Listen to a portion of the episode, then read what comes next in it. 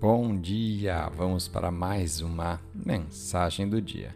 E a escritura de hoje está em 1 João, no capítulo 3, no versículo 17.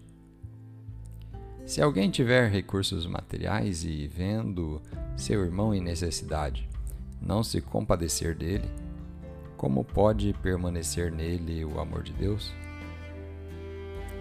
O tema de hoje: um coração de compaixão. Em Mateus, no capítulo 20, quando dois mendigos cegos clamaram para que Jesus tivesse misericórdia deles, diz que Jesus parou e os chamou, e depois os curou. Jesus sempre reservava tempo para as pessoas.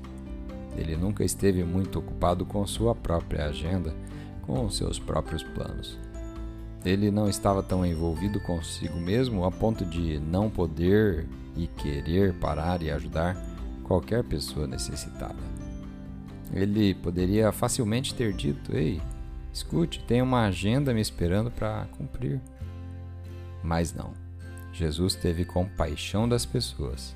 Ele deu gratuitamente da sua vida. Certifique-se de manter seu coração aberto.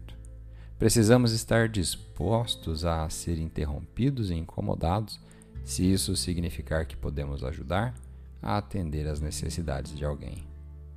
Às vezes, se simplesmente dedicarmos um tempo para ouvi-los, poderemos orar e, com isso, ajudar a iniciar um processo de cura em sua vida.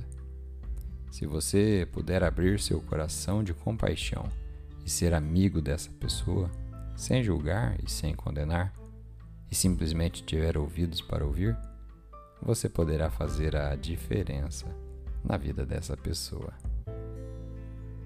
Vamos fazer uma oração? Pai, obrigado por ter derramado seu amor em meu coração através do Espírito Santo. Obrigado por ter aberto meu espírito para ser compassivo, gentil e misericordioso com os outros, assim como você é.